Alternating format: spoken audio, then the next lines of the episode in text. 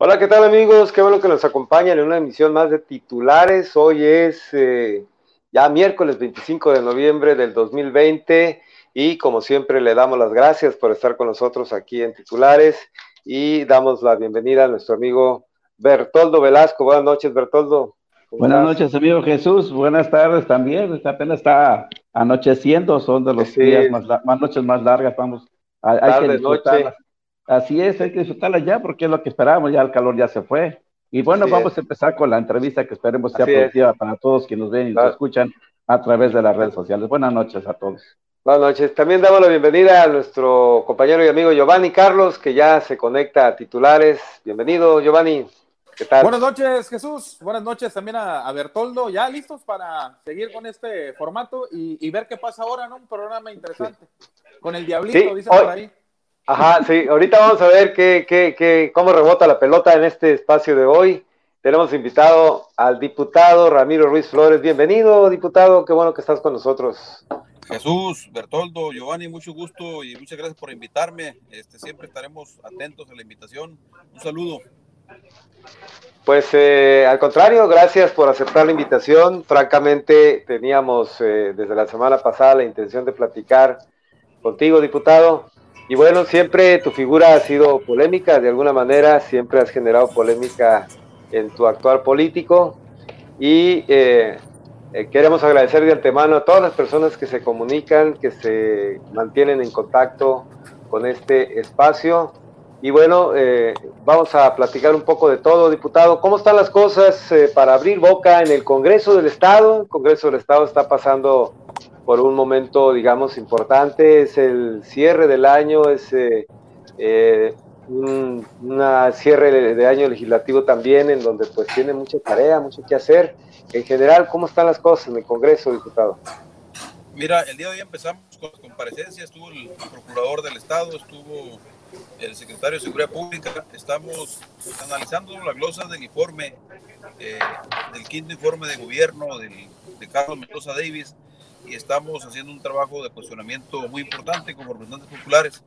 Eh, eh, estamos trabajando concretamente en los temas del presupuesto del, del para el Estado de Baja California Sur del, del, 2021 y este, estaríamos nosotros el 15 de diciembre concluyendo este periodo ordinario de sesiones este, legislativo y estaríamos dándoles buenas cuentas y un presupuesto a los californianos que les va a garantizar mayor educación, mayor salud, eh, seguridad pública y bueno, mejores, eh, fomento al empleo, mejores estándares de bienestar para todos los venezolanos. Muy bien. Giovanni Carlos, si gusta hacer alguna pregunta o comentario, adelante. Sí, eh, aprovechando este tema de la glosa, eh, me gustaría preguntarle al diputado, pues finalmente sí es, es una figura eh, controvertida, pero también me gustaría saber qué está pasando entre el Congreso o si lo llevamos a un marco más eh, personalizado, entre Ramiro Ruiz y el gobernador Carlos Mendoza Davis. ¿Cómo creen que transite, por ejemplo, el tema del presupuesto? ¿no? Ramiro ha sido eh, muy preciso en algunos, en algunos señalamientos, pero realmente si nos vamos a los números o a los antecedentes, fuera del discurso político, siempre se ha visto que hay una buena relación entre el poder legislativo y el ejecutivo. Entonces, yo creo que para la tranquilidad de todos los subcalifornianos, quizás nos gustaría saber qué va a pasar con el, próximo presupuesto, ¿no? Había ahí de repente unas líneas de debate muy marcadas y qué mejor que el diputado, si nos pudieras eh, aclarar un poquito, diputado, qué viene para este presupuesto 2021. Mira, como los dos, los dos años pasados, nosotros eh, garantizamos un presupuesto que le dé gobernabilidad y avance a Baja California Sur. Este año eh, estamos en un proceso de la pandemia, el próximo año vamos a estar viviendo, esperemos, la post-pandemia y vamos a, manejar escenarios económicos muy distintos a los que manejamos eh, el año pasado. Entonces, en ese sentido, eh, vamos a someter al Pleno seis documentos que nos mandó el Ejecutivo. Uno es el presupuesto modificado, donde hay un debate importante sobre ese, ese tema de que si se, se, se prueba o no se prueba el presupuesto modificado por los temas y el uso del dinero que se le dio este año al, al recurso. Y bueno, es el primer tema. Estamos metiendo un tema de la ley de corrupción fiscal, la ley de una reforma a la ley de la admisión pública y los temas que tienen que ver con la ley de ingresos y la ley de egresos. El compromiso que estamos haciendo es que no hay ningún impuesto adicional en la ley de ingresos, sino que se mantienen todos los este, mecanismos de tributación y eh, eh, vamos a, orientar el presupuesto de la mejor manera para que alcance eh, atender a todos los californianos. Diputado.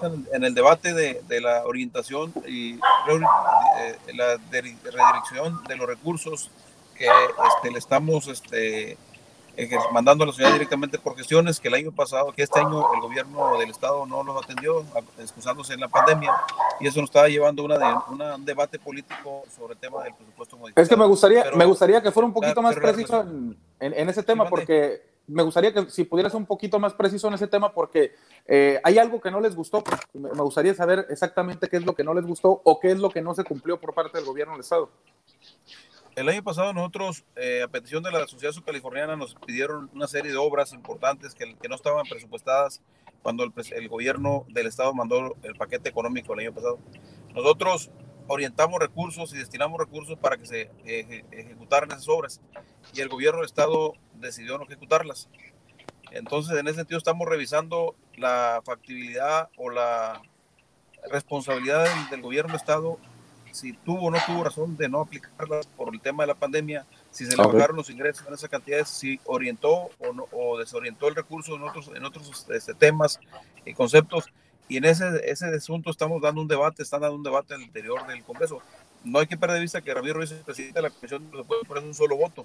Somos 21 diputados los que vamos a discutir el tema del presupuesto del Estado de Sur que presenta el Ejecutivo. Entonces, ahí estamos en el debate, precisamente el primer documento que es el presupuesto modificado. Hay una reducción de cerca de mil, de mil millones de pesos que se dejaron de gastar porque se dejaron de cobrar, pero este, hubo incrementos en conceptos que se manejaron directamente en otras partidas y hubo reducciones en partidas que no se debieron haber realizado a juicio de muchos diputados. Muy bien, Bertoldo Velasco, adelante con tu pregunta, con tu comentario. Gracias, diputado. Sí, igual yo que Giovanni, este, ¿me puede explicar este, qué consisten estas eh, nuevas aprobaciones de los diputados que no están de acuerdo por el uso de esos recursos? Que a lo mejor, pues como tú subiste, es una, este es un, año muy difícil por cuestión de la pandemia que provocó el coronavirus y además provocó la, pues, la crisis económica, obviamente todo el país, pero aquí en el estado en específico. ¿Habrá sido ese recurso que tú señalas que se haya desviado para, para el sector salud o para fortalecer o reactivar la, economía del Estado? Estamos en, precisamente en ese análisis y es, hay que ser un análisis muy responsable. Mira, este tema no es un tema político, es un tema de responsabilidad este, social, de responsabilidad gubernamental. Y nosotros como, como presidente de la Comisión estamos haciendo un, un documento de análisis muy, muy responsable, principalmente ese documento del presupuesto modificado ese presupuesto del documento modificado, la semana que entra nosotros estaríamos sometiéndolo a votación al Pleno y ese primer documento, de ahí partimos para los siguientes otros cinco documentos que presentó el Ejecutivo, donde vamos a concluir con la ley de egresos, que es cómo se va a repartir el gasto público para todos los subcalifornianos. Entonces, es un debate, yo quiero insistir, Ramiro, eso es, un solo voto de 21 diputados y presentamos los dictámenes y se da a este, al tema de la, del Pleno. Entonces, es el trabajo que, hacemos todos los diputados, no es un tema exclusivamente de Ramiro Ruiz. Yo no tengo conflicto con, con Carlos Mendoza ni, ni, a favor ni contra. Yo tengo un compromiso con la sociedad californiana y, este, y mi, único afán es que la sociedad californiana le vaya bien. Y en los dos presupuestos anteriores, dos años anteriores, ha sido el poner en el centro el bienestar de los californianos para que se garantice un presupuesto que vaya acorde a las necesidades. El año pasado no hay que parar que, que les autorizamos un presupuesto modificado porque era al alza fueron más de 1.700 millones de pesos que, que, cobraron y que los aplicaron en recursos que ellos, que ellos plantearon. En ese sentido, no hubo, no, no, hubo, hubo debate, pero se aprobó.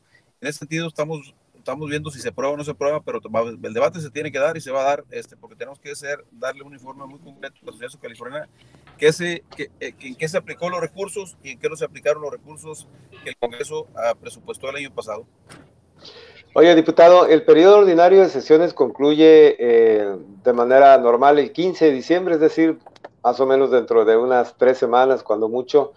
Eh, ¿Crees tú que alcance este tiempo para este análisis profundo que realicen del presupuesto o se van a ir a una, pues no sé, a, un periodo extraordinario o, o tiempo extraordinario hasta finales del año para concluir con esta discusión? No, nosotros estamos trabajando en las comisiones y, este, y las comisiones eh, estamos discutiendo con todos los diputados.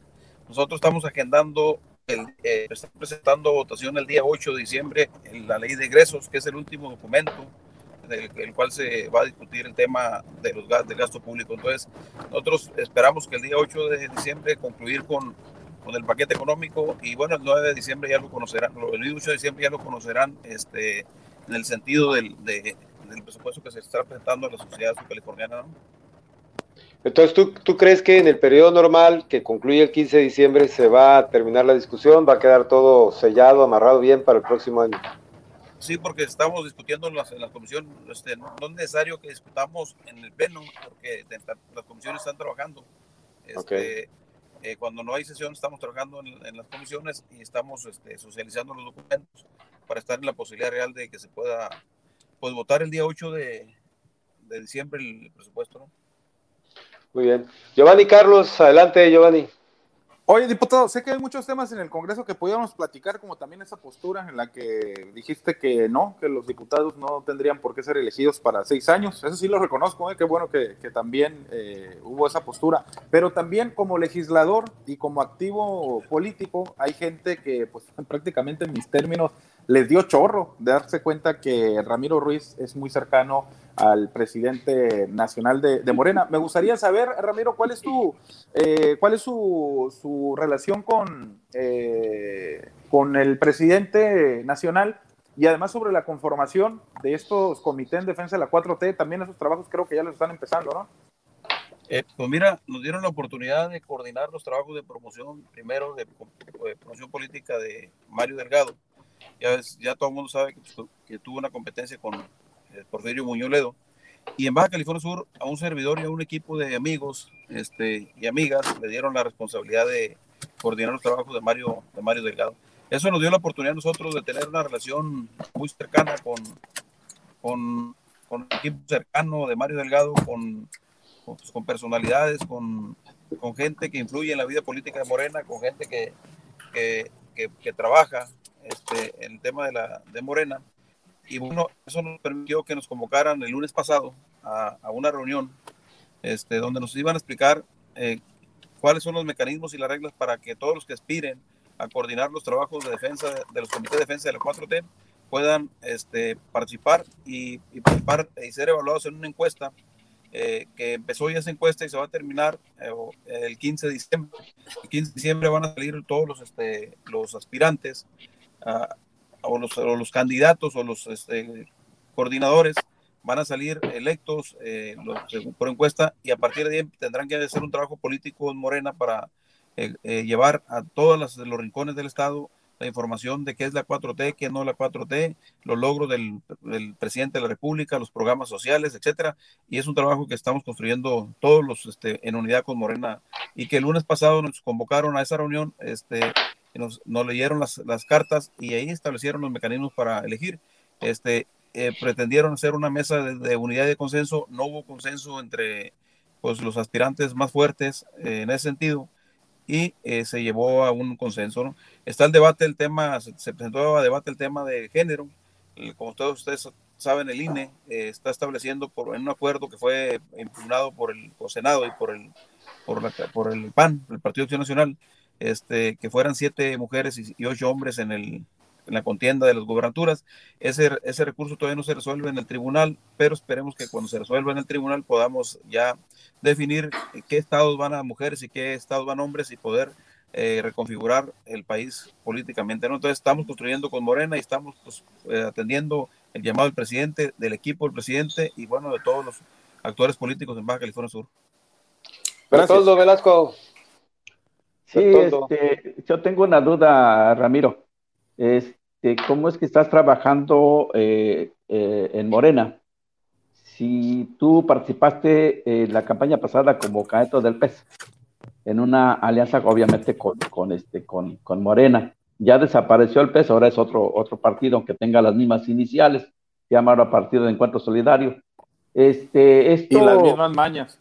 Pues eso sí, depende de cada quien, ¿no? A veces ya es otro boleto, pero, pero no es contraproducente esto, Ramiro, que los mismos militantes de Morena te rechacen y que además esa, esa este, situación sea incómoda hasta para el mismo dirigente estatal que también, pues, se ha hecho su papel aquí en el Estado, este, el, el, aviador este, Arnoldo Rentería. Bueno, yo no sé a qué militantes te refieres que me rechacen, ¿no? Eh, te, te, voy a explicar el procedimiento porque creo que hay muchas dudas contigo, con muchos más compañeros. Cuando un partido, por ejemplo, por ejemplo ahorita se va, Morena se va, va, a firmar un convenio de coalición con el PT, con el PANAL, que hoy lo, hoy lo decidieron, con el Verde, y en ese convenio de coalición establecen los distritos a los cuales cada, cada, partido va a postular candidatos este, siglados por esos distritos, pero no quiere decir que los candidatos que van a siglar cada, cada partido sean candidatos del mismo partido, porque se meten en cada partido, en cada distrito, presenta a los candidatos o los aspirantes y se gana una encuesta y el ganador se sigla y se pone en el distrito y si a un compañero le va a tocar ser que es de Morena, que ser candidato siglado a un distrito del Verde, él cuando llegue al Congreso va a poder ser del Verde y va a renunciar y se va a quedar como, como diputado sin partido. Te pongo el ejemplo de Homero González. Homero González fue lo mismo que un servidor. Él es, es, un compañero este, activista de, de Morena lo siglan en un distrito que le tocó al Partido Encuentro Social y él pasa lo mismo, puede ser Encuentro Social. Pero también te pongo el ejemplo de Lorenia Montaño. Lorenia Montaño, ella es activista del PES y lo, la ponen en un distrito que fue siglado para Morena y al momento de ser siglado por Morena, pues este, llega al Congreso como Morena, pero al renunciar se queda sin, sin, sin partido, se, puede, se queda con sin partido. Y quiero decirte, compañeros y compañeros, que el único, el único ciudadano de Baja California Sur, que es miembro del Consejo Consultivo Nacional de Morena, es su servidor. Entonces no entiendo por qué tanto este, queja que si me quiero, que no me quiere Arnoldo, que si me quiere Rentería. Compañeros, el Consejo Consultivo es un órgano directivo del más alto nivel de consulta política y un servidor es parte de los integrantes de, de ese Consejo Consultivo Nacional, junto con personalidades importantísimas que no, no lo voy a comentar ahorita porque no es el fin del, del programa, pero, pero un servidor es el único californiano, que es integrante de ese Consejo Consultivo Nacional, este, que fue eh, electo hace 15 días en, un, en el Consejo Ejecutivo Nacional de Morena, en una, en una sesión del Consejo Ejecutivo Nacional. Pues, pues yo lo, lo demás, este, que se diga que si Arnoldo, que si Arnoldo, pues son trivialidades, amigos, porque pues, un miembro del Consejo Consultivo Nacional, ni modo que se le cuestione su calidad como militante, ¿no? Oye, eh, diputado, si, si, si no ando bien o tú me corriges, es la primera vez que haces pública esta, esta posición que tienes en el partido, ¿no? Sí, es, no, no, no, es un tema para estar presumiendo, porque no es un tema que me gusta a mí estar. Eh, Pero es primicia, es primicia para nosotros que tú nos comentes que formas parte del Consejo Consultivo Nacional de Morena. Efectivamente, es un consejo que recién creado. El Consejo Consultivo Nacional se integra por 250 personas en el país y se renovaron 47 personas en el, hace 15 días en una sesión del Consejo Ejecutivo Nacional y el, el, Comité Ejecutivo Nacional pues aprobó a las personalidades que se están integrando. En ellas pues está la presidenta Jacob Poleski, está Porfirio Muñoz, está la, la presidenta de, o la gobernadora de, del Distrito Federal, está el Fisgón, etcétera. Estamos, hay muchas personas. Oye, oye diputado, nada más como para que nos aclare, en el Estado no hay nadie más, ¿verdad? En ese consejo. En el estado, en, en este grupo no. En Baja California Sur, ¿no, verdad? Tú eres el único que está ahí de Baja California Sur. ese es el consejo consultivo, ¿eh? Porque sí. hay un consejo político donde sí hay sí. californianos claro, participan. ¿eh? Claro. Sí, el consejo consultivo es, digamos, este, algo muy selecto, entre comillas, pero así es, ¿no? Eh, así es, eh, así es. Eh, Giovanni Carlos, si gustas hacer alguna pregunta, comentario. Pues a lo mejor por eso muchos traen chorro, ¿no? Porque no les ha sorprendido. Digo, insisto con lo del chorro porque eh, es una forma en la que yo visualizo la realidad, eh, o mi realidad allá en Morena. El, el, hay, mira, diputado, hay algo que me llama la atención. Justamente aquí estaba leyendo esta, eh, Mario Delgado está anunciando esta gran coalición, dice, con, con Nueva Alianza. El panel. Eh, exacto. Nada más que aquí yo siempre he dicho algo, no sé cuál es el interés de, de, Morena de sumarse a otros partidos cuando, pues prácticamente ustedes tienen para llenar las candidaturas eh, en lo general. Y me gustaría que me des tu punto de vista, diputado, si, si así se considera sobre las declaraciones que dice Alfredo Porras, que es prácticamente ya va a ser el precandidato de, del PT, un partido que va con Morena. Me gustaría que nos aclararas hasta dónde lo que corresponde a Morena es cierto. Y la otra, que se, se, abrió la puerta en Morena para el registro de candidatos, tanto que hoy Lucía Trasviña se registró también o hizo público su interés para participar en la candidatura. A siete, eh, a todos los aspirantes los, convocaron el lunes pasado. Ahí circularon las fotos. De hecho, hay un artículo muy. No vi fotos de Lucía. muy bueno de, del compañero Bertoldo, donde ya da por ganador a uno y deja por perder a todo. Entonces, hoy este, Lucía no fue, no fue invitada y ella se, se presentó en el Comité Ejecutivo Nacional y bueno, la incluyeron porque es senadora, tiene es una personalidad. Este, y la van a medir en, en la encuesta. Eh, una vez, Dios santo, qué atrevimiento. Una, vez este, que, se, que se define el género, pues hay, tres, hay tres personas que van a contender. Si es niña, va a estar eh, Víctor, Rubén, eh, principalmente, que son los personas. Si es este, niña, va a estar Lucía, la, la, presidenta de los Cabos y Lavinia Núñez, aunque le den pocas posibilidades, pero es la que más posibilidades tiene. Bertoldo Velasco, adelante Bertoldo. nada más decir que qué bueno, pero quiero empezar con aclarándole a Ramiro que en mi columna, si la leyó bien, nunca dije que hay un ganador en Morena. Mencioné a tres que están arriba en las encuestas, pero nunca mencioné un, ganador. Es primero para aclaración. Y segundo, me da oportunidad de preguntarle que, si el te leyó, Bertoldo, sí te leyó ¿Eh? el diputado, sí te leyó el diputado. Sí, por eso, pero creo que no lo entendió porque yo no di ningún ganador. Yo mencioné que hay tres. Dijiste que Alejandro Laje tenía fuertes posibilidades. Ah, bueno. si vamos en ese plano, a lo mejor. Es, es tu consentido, ¿no, Alejandro Laje? Ajá. Está dirigiendo la campaña. Va a ser coordinador de campaña ahí. Pero la, la pregunta que va muy seria para Ramiro es: ¿por qué este, siento yo que, que si el cargo que le acaban de dar como consecuencia de coordinarle la campaña que a Mario Delgado le da preferencias para, para este, tener mano en la candidatura a la gobernatura, que él ha sido su aspiración de hace buen rato. No, no, la verdad que el, tema es muy sencillo, amigo. Este, el INE está dándole la oportunidad a, a, las mujeres y el partido va a decidir exactamente quién va a estar, este, qué estado van a estar en mujeres y qué estado van a estar hombres. Si es hombre, a mí me queda muy claro quién va, a ganar, porque yo lo vi el, el, este, el lunes pasado, no se lo voy a decir porque no, no quiero generar este conflicto interior. Y si, también, y, si, es mujer, también sé quién va a ganar, que, no, lo, no se lo quiero decir, pero que el 16 de diciembre lo van a saber. Este, entonces, eh, e, es una realidad. Entonces, Ramiro Ruiz eh, está participando porque lo invitaron a participar a un proceso y bueno, este, hay muchas condiciones y muchos factores y coyunturas políticas que dan en política y que se están construyendo dentro de Morena en este proceso.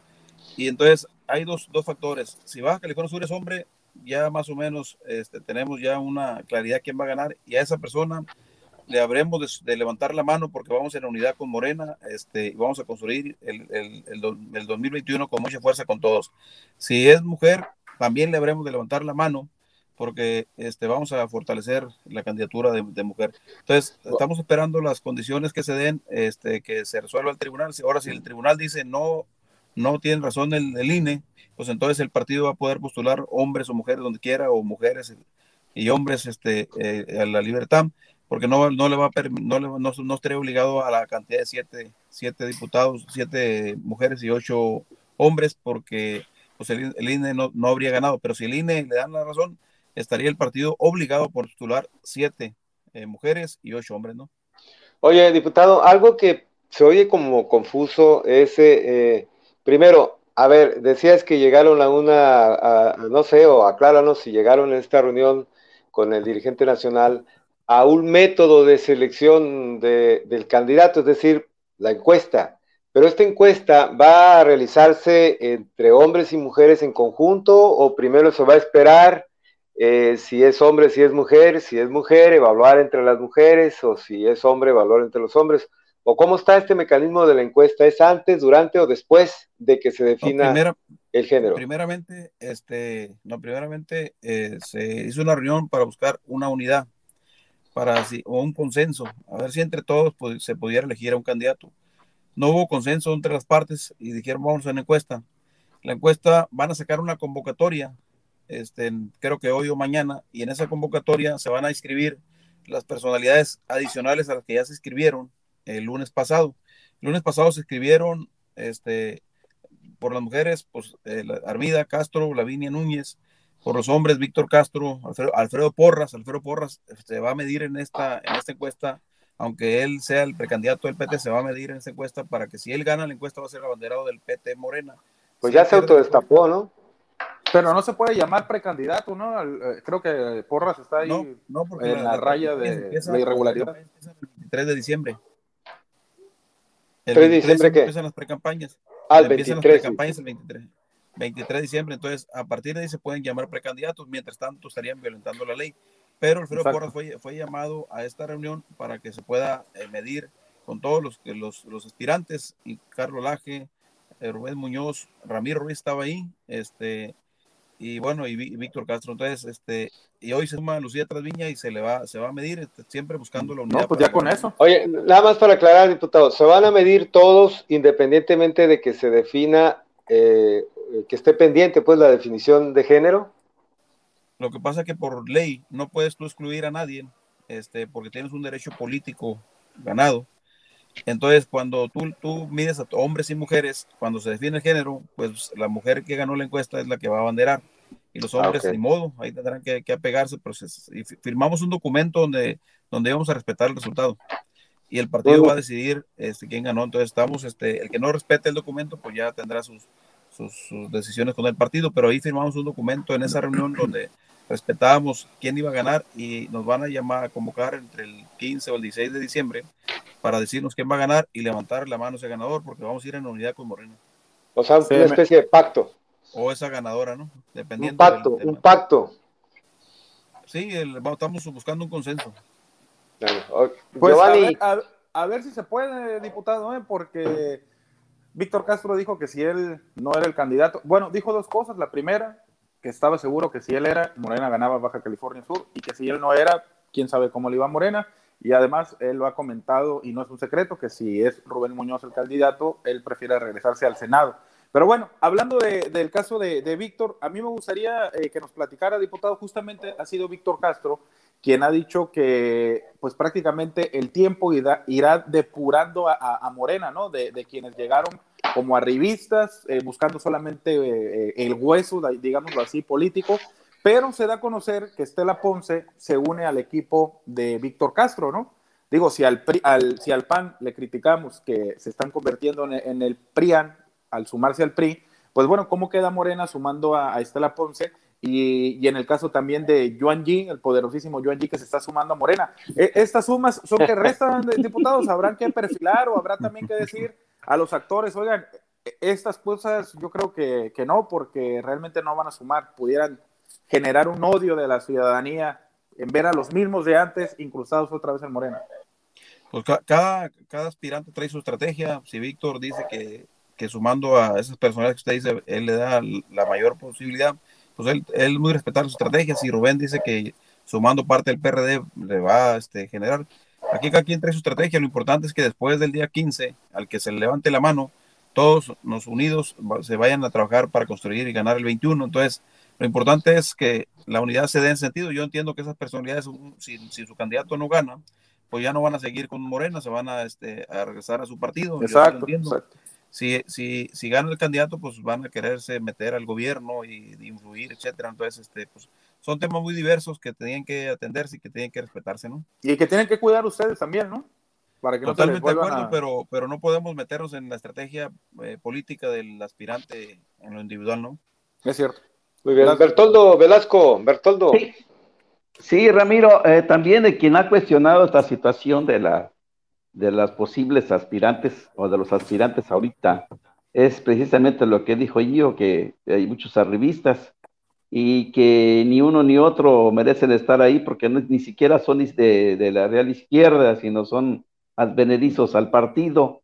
Este, ¿Tú crees que Alejandro la que tenga razón en lo que diga que hay mucho, hay mucho este, eh, allegado de otros partidos políticos a Morena y mencionan algunos personajes precisamente que están este, compitiendo sin derecho por los que sí han, han hecho un esfuerzo por uh, primero formar a Morena aquí en Baja California Sur y segundo por los que han venido trabajando allá. ¿Crees que les quiten el lugar a, a los que se han a los que se han sumado del PRI y al PAN a Morena? Pues no, no, te podría opinar al respecto. Lo que sí te quiero decir es que todo el mundo tiene derecho a participar en política. La libertad este, de, decisión de, de toda esta gente, pues hay que respetarla. Yo entiendo que muchas veces los compañeros que han participado en política y que se les sienten violentados sus derechos porque llega otra persona y, ocupa un lugar, pues genera una reacción. Pero en lo particular te digo, este, nosotros estamos respetando a todos y vamos a respetar porque vamos a buscar la unidad, vamos a buscar este, impulsar y si es niña, pues vamos a siempre construir la unidad porque tenemos, vamos a buscar un proyecto ganador el 21, ¿no? Oye, diputado, eh, y es inevitable la pregunta que te voy a hacer porque al final de cuentas mm, yo creo que todo el mundo pues trae ahí esa curiosidad. ¿Cómo percibes tú el hecho de que gente, gente tan allegada al dirigente nacional, los diputados que vinieron el pasado fin de semana, eh, le den ese respaldo a, a Lavinia Núñez eh, Amado, que es tu esposa? final de cuentas, como quiera que sea, te va a impactar de alguna manera. Yo quisiera que, nos dieras tu punto de vista al respecto, porque bueno, en el país hay muchos ejemplos de parejas, de esposos que han participado en política. Ahí tenemos a Margarita Zavala, esposa del expresidente Calderón, eh, los gobernadores que estuvieron en Puebla, que luego falleció la gobernadora junto con su esposo, que ya había sido gobernador. En fin, hay varios ejemplos de, digamos, de parejas que participan en política. ¿Cómo, cómo procesas tú este tema que, por supuesto, eh, generó, mucha, eh, generó mucha polémica, sigue generando polémica al interior de Morenas? Mira, este, yo no puedo, y no es correcto que yo hable por Lavinia Amado, este, pues los invito a que la inviten a, una entrevista y que puedan ustedes preguntarle directamente. Pues eso es lo más correcto, lo más democrático. Este, todos los seres humanos tenemos el mismo derecho, independientemente que tengamos una vínculo, una relación o una, una, una posibilidad. Este, ella tiene sus argumentos, tiene sus derechos ganados, tiene sus, sus experiencias. Y bueno, este, mi papel ahí es apoyarla, porque es un, es un deber, este, no es un deber, es una, es, un, es, es algo que hago con mucho cariño, pero este, pero no puedo opinar yo ni, ni jugar el papel de, de ella ni, ni, meternos en esa dinámica. no, te pregunto, te pregunto a, ti, no, a ella me gustaría después que la pudiéramos entrevistar, ah, tiene un perfil académico adecuado, pero a ti en lo particular, ¿cómo, cómo lo percibes? No, si los señores que vinieron este, a, apoyar a la, a la compañera Lavinia Mago, este, pues vinieron a lo mejor por su amistad con ella, o vinieron por, este, por invitación de ella, o pues vinieron, no, no te saber decir, yo lo único que te digo es que se hizo un evento y la línea Mau fue este, por ellos este, mencionada que iba a participar en los comités de defensa de la 4T y el lunes fue convocada a una reunión en México donde también eh, entra en la encuesta y, este, y bueno, está dándose a conocer en Baja California Sur este, como una, pues un cuadro joven de Morena, no por, porque se acaba de ingresar, porque tiene una vida política que yo no voy a entrar en detalles, pero sí quisiera que ustedes le dieran la oportunidad de platicar con ella para que puedan este, pues, preguntarle sus temas que son exclusivamente de respuesta de ellos. No, a mí no me, no me perjudican lo más mínimo, ni me, ni me afectan, ni me benefician. Ella está este, participando, todo, es una decisión que tomó. Es una responsabilidad cívica de una persona apoyar a la otra persona. Este, y bueno, en su momento ella tendrá las respuestas, como las ha tenido el día de hoy en, en Los Cabos, que ha estado, ha estado permanentemente en, en reuniones, precisamente presentando el postulado de la 4T pues a ver si la próxima semana podemos platicar con ella, ¿no? Ya tuvo una serie de entrevistas, estaba viendo en internet que fueron varias entrevistas hoy en, Los Cabos. Pero bueno, Giovanni, adelante Giovanni. Lo, que me gustaría, me llegó un mensaje que yo también creo necesario considerar, eh, pulir esta, esta idea, diputado. El encuentro con Mario Delgado fue, entendí bien, de esta manera, el candidato que se elija a través del método que ustedes consideren ese candidato, el resto está, digamos, entre comillas, obligado a apoyarlo, ¿es así? Fue el acuerdo que firmamos un documento. Y quien no, y quien no quiera respetar el acuerdo, ¿hay alguna sanción también escrita que a lo que ustedes se comprometen? No, no este, establecimos lo que establecen los artículos de, nuestros documentos básicos del partido y ahí venía lo que firmamos. No, no lo voy a ventilar por, pues, por, claro. todo lo que estuvimos ahí pero se firmó un documento y vamos a, levantarle la mano al que el día, el día que nos convoquen en México para decir, no sabes qué, la encuesta la ganó Juanita o la ganó Juanito, ¿no? Este, pero sí habrá alguna sanción si alguien diera la espalda. Pues es un tema eh, que le deberá corresponder a, a, al partido. A la Comisión de Honor y Justicia. A la dirigencia, ¿no? Este, Bertoldo. La dirigencia, etcétera, pues, son mecanismos que tenemos que analizar, tendrá que analizar, ¿no? Claro, gracias. Muy bien. Bertoldo Velasco, adelante. Sí, sí, voy a, yo voy a insistir en esto, Ramiro. Este, independientemente de si se lleva a cabo o no la consulta que, que está, que está señalando y de que si le levantan o no la mano al que resulte ganador, pues yo siento que a veces el dedo principal dice, mi dedito quiere a este. ¿Crees que intervenga el presidente en una decisión de esta naturaleza? Porque pues siempre lo ha hecho, y es parte de la cultura política de este país y yo no dudo que eh, López Obrador quiera, quiera meter mano para favorecer a uno u otro amigo. Bueno, acuérdense que estamos en un, en, un, en un, partido, gobernando un partido diferente, era la cultura política de un sistema político que gobernaba el PRI. Este, hay, que, hay que ver el comportamiento de esta elección que se va a dar. En, el presidente no, no puso el, candidato ni en, ni en, ni, en, Puebla, ni puso candidato en, este, en Coahuila. Este, ahí el partido puso sus candidatos y el presidente respetó. Eh, aquí está respetando el presidente también este, al a, la Comisión Nacional de Elecciones. Hay una Comisión Nacional de Elecciones que hace 15 días también se eligió y que es la que está trabajando con todos los estados por los que se van, los que va a haber este, candidatos a gobernador. Entonces yo creo que el presidente no, no, se va, a participar en ese tema, va a darle eh, el espacio y la libertad partidista al, líder dirigente nacional, a la Comisión Nacional de Elecciones. hay una Comisión Nacional de Encuestas que es la que va a coordinar con las, con, con este, las, las, encuestas que van a definir al ganador o la ganadora en los estados donde va a haber candidatos a, a la gobernatura, ¿no? Y a partir de ahí se empiezan a decantar todos los espacios que tienen que ver con las presidencias, diputaciones, etcétera, ¿no? Porque son los tiempos que se está viendo, incluyendo las diputaciones federales.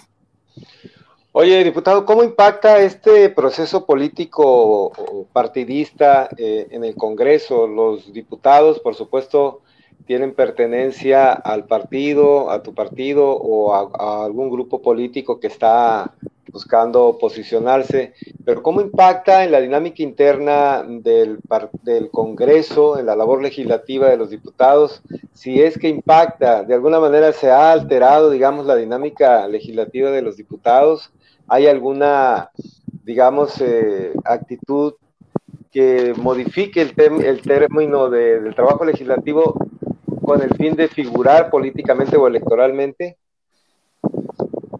Este, fíjate que no, no, no, ha pasado absolutamente nada, cada diputado trae su dinámica, cada diputado anda en la búsqueda de su lucha política, este, la relación al interior del, del, Congreso, independientemente que aspiren con uno, con otro o con otra. Con otro se oye mucho, se, este, perdón diputado, se oye mucho aire, no sé si traigas la ventana abierta o qué es lo que está pasando, porque de pronto está entrando mucho, mucho aire al micrófono y, ¿Y ahora? Y ahí, ya se oye mejor.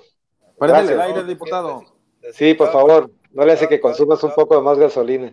Cada diputado este, tiene la, eh, su dinámica propia, pero al interior del Congreso no, eh, no pasa absolutamente nada. Estamos respetando el proceso dentro de, de, de nuestro partido. Y nuestro partido va, va, a elegir a la mejor mujer o al mejor hombre para coordinar, para coordinar los esfuerzos en Baja California Sur. Yo no tengo duda. Y, en, y, con esa persona vamos a trabajar, amigos, este, y vamos a buscar ganar y vamos a ganar el 2021. No tengo la menor duda. Adelante, Giovanni. Diputado, también algo que llama la atención y pues no podría negarse es que la cercanía que has fomentado con Mario Delgado te pudiera llevar a lo mejor en tus aspiraciones a futuro eh, participar porque estuviste en la foto y si en la foto con Mario Delgado están quienes aspiran a ser candidatos a la gubernatura, pues eh, Ramiro Ruiz está ahí. Pero también me gustaría saber si fuera de eso, si, si hay un interés de Ramiro Ruiz de participar en esas encuestas, pero además si hay un interés de Ramiro Ruiz de buscar la dirigencia estatal del partido, considerando que eh, Arnoldo es prácticamente un eh, presidente interino, si creo que es el, término. Eh, también Morena tendrá que, que, refrescarse, ¿no? Vienen tiempos electorales y creo que también la estrategia deberá cambiar. No sé si hay un interés de, en estos dos sentidos, diputado. Mira, este, yo, yo, yo estuve ahí en la mesa, eh, soy parte de, la, de, las personas que van a encuestar para dirigir los trabajos en el estado del, del comité de la 4T. Y este, ahí estuvo también el delegado Casimiro Méndez, que es el delegado político para Baja California Sur, que es el que va a coordinar todo este esfuerzo de los grupos políticos para sacar los mejores candidatos a diputados locales, a presidentes municipales, a, a regidores, a síndicos, etcétera. Entonces, ahorita nos vamos a concentrar concretamente en ayudar a la coordinación política de nuestro partido en torno a las candidaturas o a los candidatos que sur surjan ganadores en este proceso político y no aspiramos a, a coordinar este pues al partido en, en este momento porque ahorita hay un delegado político nacional que es lo que va a hacer las funciones de presidente y que está esperando que se defina quién es el candidato para él venir a operar con ese candidato, pues las, las políticas de partidistas que se van a dar en torno a los grupos y va a buscar el equilibrio político entre todos los grupos que son parte y que hacen fuerte a Morena en Baja California Sur. ¿Esto quedaría definido el 16 de diciembre? O antes, ah, este, ya, ya van a sacar la convocatoria el día de mañana, según me, comentan. A partir de mañana este, ya se empiezan las encuestas. La convocatoria es para empezar a, ya es el, el Santiago, ahora sí, para empezar las encuestas. Y en este lapso de aquí al 15 de diciembre van a terminar las encuestas en todo el país, este, van a hacer encuestas de tierra este, en todo el país y van a empezar a, estar sacando candidaturas y van a terminar el 15 de diciembre eh, comentando quiénes son los candidatos o los ganadores de esas encuestas este, en ese país y dónde va a estar mujer y dónde va a estar hombre este, para respetar lo que el INE está postulando. ¿no? Bertoldo Velasco, por favor. Sí, este no está muy bien aclarado el asunto de si aspiras o no aspiras a ser candidato de esta alianza. Y segundo, si este los votos que o, dentro de la encuesta te dicen que tú eres el candidato, vas a buscar este restañar las heridas que se están generando con este proceso electoral, sobre todo entre los dos principales grupos políticos, uno que encabeza León, otro que encabeza este eh, Víctor Castro. Realmente, ¿por cuál grupo te, te defines tú? ¿Por el que está en México o por el que está haciendo campaña?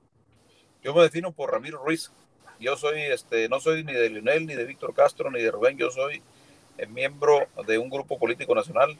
Este, y el grupo político nacional nos está pidiendo que busquemos la unidad en Morena, que le demos la posibilidad de la gobernabilidad en Morena y vamos a apoyar al candidato o la candidata que sea ganador en esta encuesta. Yo soy parte de esa encuesta, pero este, esperemos los resultados este, que se den el día 14 o 15 de diciembre y vamos a buscar la unidad sin, sin pronunciarme por algún, alguno de los dos candidatos.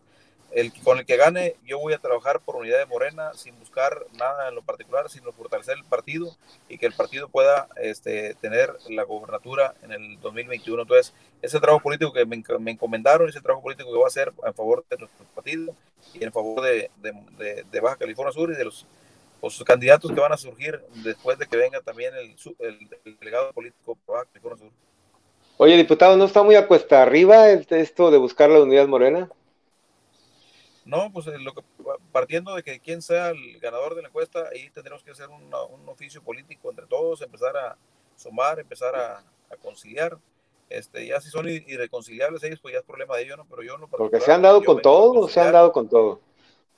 Sí, pero eso son entre ellos. Entonces yo, yo vengo en medios. Afortunadamente yo tengo, pues, aunque hay un segmento que no me quiere de ellos, la mayoría sí me quieren. Entonces yo vengo, a conciliar, vengo a conciliar entre, con ellos, este, para que se dé la unidad y que se pueda este, conducir a buen puerto este proyecto Morena 2021. ¿no? Muy bien. ¿Quién, no, quién no te quiere de diputado para mañana pegarle la visita? Oye, yo no, no, no, no, sé, pero este, algunos siento que no me quieren, algunos que no, que no los alcanzo a percibir. Ah, bueno. hay, un tema, que, que, no me gustaría dejar pasar. Eh, recientemente fue el informe de gobierno. Eh, hace un momento estábamos platicando con temas que, tiene, que están vinculados entre el gobierno de Baja California Sur y el poder eh, legislativo. Hoy también se dio a conocer una encuesta en la que se habla de que entre los el segundo mejor gobernador de los que hay, de los 32 en el país, es Carlos Mendoza. Me gustaría saber tu opinión de, este, o tu balance, tu análisis de este informe de gobierno en cuanto a resultados, y si compartes la idea de que en Baja California Sur se han tenido buenos gobiernos por parte del Partido Acción Nacional, en este caso de Carlos Mendoza.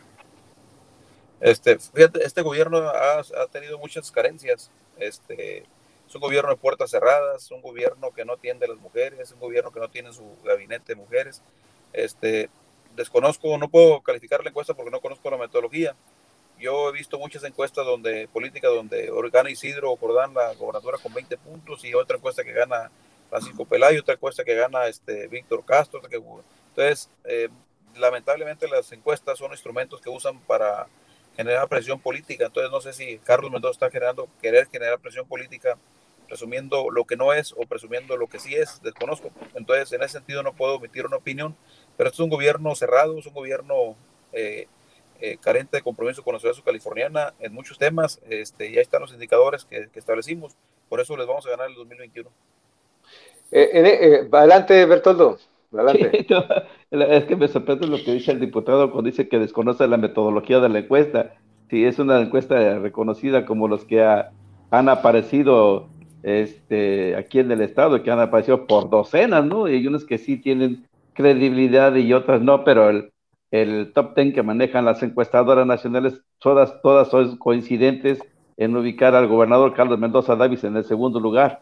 Y de eso se ha posicionado, según este Mitowski, desde hace varios meses y viene haciéndolo desde el año, año pasado. O sea, no, no, es, no, es, no es que uno quiera desconocerlo, pues es son empresas privadas de trayectoria ya añeja, y hay veces que hasta los mismos resultados de instituciones gubernamentales lo dicen como es el seguro social o como lo es el este el INEGI, ¿no? Hasta el mismo subsecretario de seguridad, ahora ya secretario, este, ¿cómo se llama? Leonel Cota Montaño, que Baja California Sur en materia de seguridad es el ejemplo a nivel nacional. Ya, ¿por qué, ¿por qué no reconocer eso, Ramiro? O sea, si, si hay cosas a la vista, ¿por qué no hacerlo? A lo mejor tú te refieres a, a que tiene mantiene puertas cerradas por lo que ha pasado en el Congreso. No, me preguntaron a mí por, por el tema de una encuesta, entonces yo no puedo opinar si, si, esa encuesta la califico bien o no la califico mal. Pero sí el gobierno tiene muchos elementos que no ha gobernado bien para los californianos y tiene otros aciertos.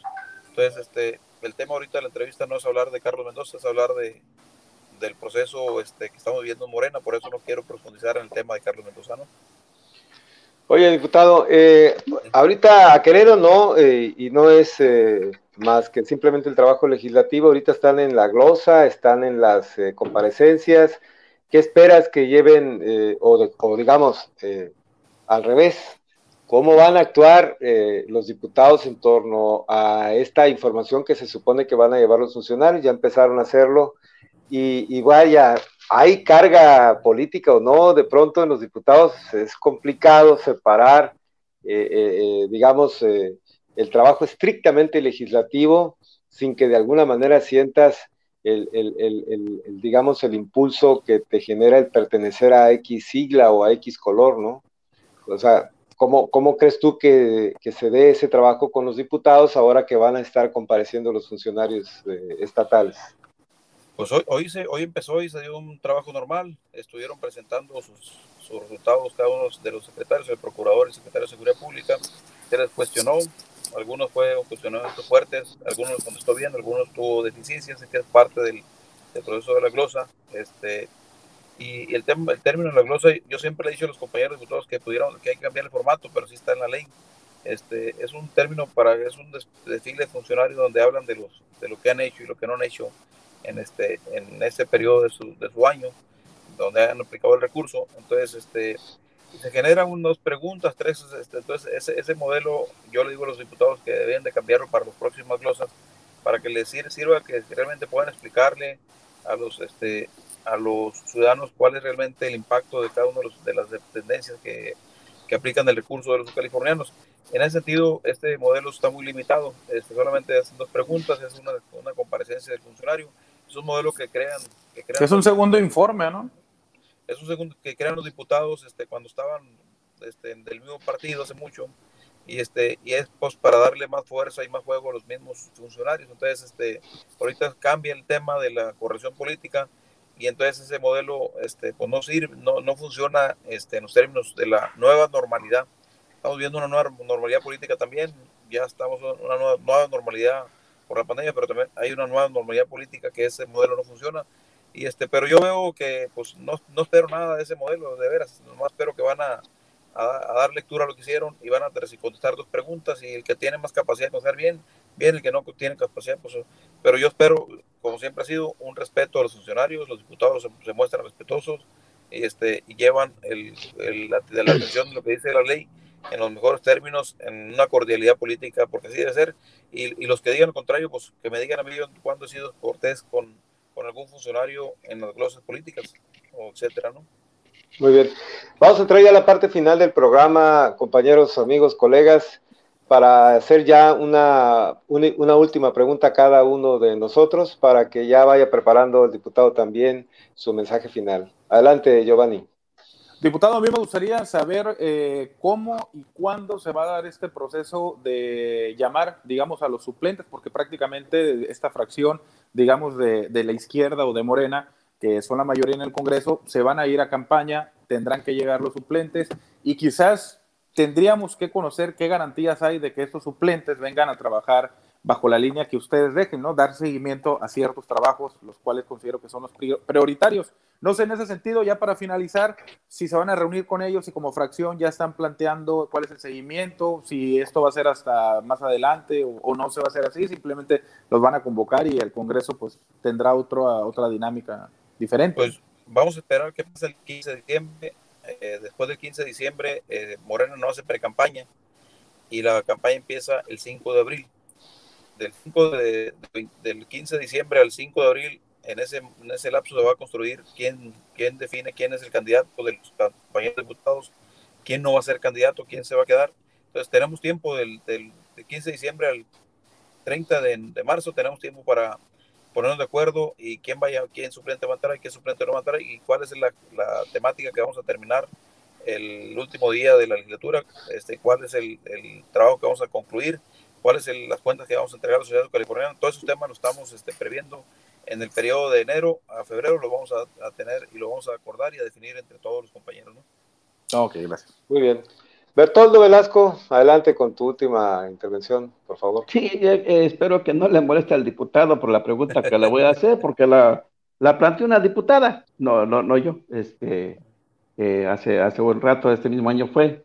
¿Por qué los diputados de Morena y sus aliados este, no quisieron que se practicara una auditoría, externa a cada uno de los diputados para, para hacer eh, más, más transparente el manejo de los recursos y de lo que estaba haciendo o ejerciendo cada, cada ejecutivo del Congreso, de, que toman en los cargos ejecutivos del Congreso. ¿Por qué no quisieron practicarse esa, esa auditoría, pero que no lo hicieran de manera interna, sino que fuera un externo que lo hiciera? ¿A qué se debe que se haya negado, diputado?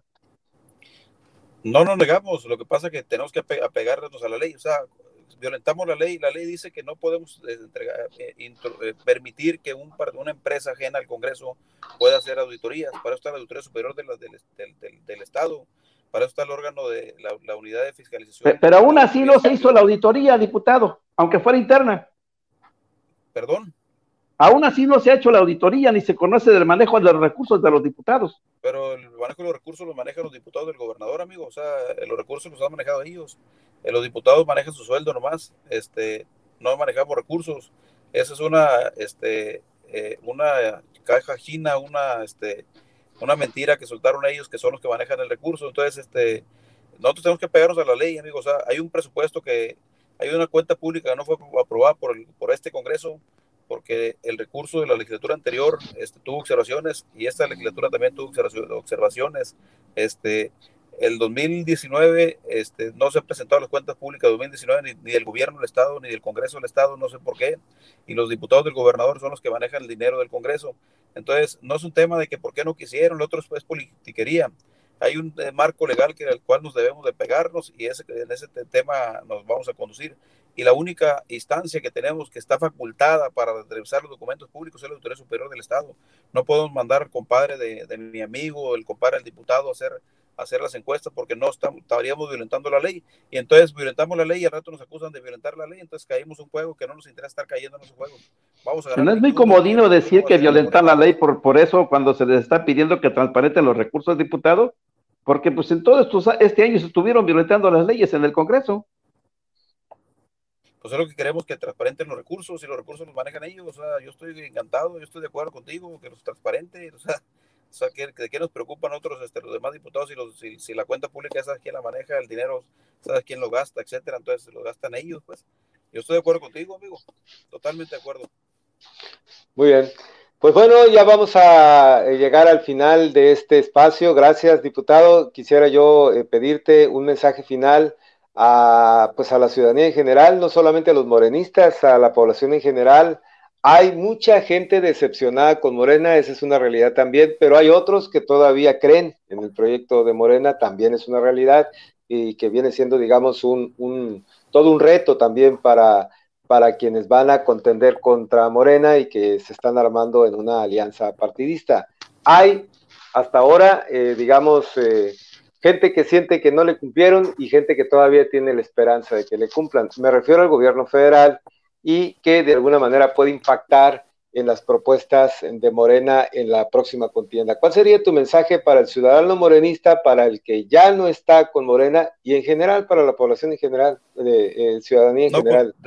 decirle a los compañeros y a los ciudadanos y ciudadanas de Baja California Sur que en las encuestas que tenemos nosotros, que no son comerciales, que no las usamos para estar queriendo generar percepción, Morena le va a ganar 2 a 1 al Partido Acción Nacional gracias al trabajo del presidente de la República, este, la percepción política de que le está eh, regresando a los californianos, este, a más de 104 mil subcalifornianos están recibiendo los beneficios de, de, los, del gobierno federal, eso mantiene a Morena por encima del Partido de Acción Nacional este, en Baja California Sur y les, eh, vamos a, consolidar la cuarta formación con un gobierno de Morena en el 2021, va a ser un gobierno consolidado, donde la cuarta transformación se va a hacer realidad, que no, se ha podido consolidar la cuarta transformación porque tenemos un gobierno del PAN que no, no le ha ayudado al gobierno federal en esa política pública, pero con el voto de ellos, este, este gobierno de Morena va a consolidar la cuarta transformación en todos los conceptos filosóficos y materiales y de bienestar social que, está plantado en nuestro partido y vamos a ganar el, próximo 21. Agradecerles amigos este, el espacio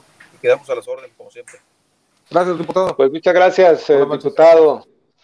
Ramiro Ruiz Flores, gracias por estar con nosotros, muy amable.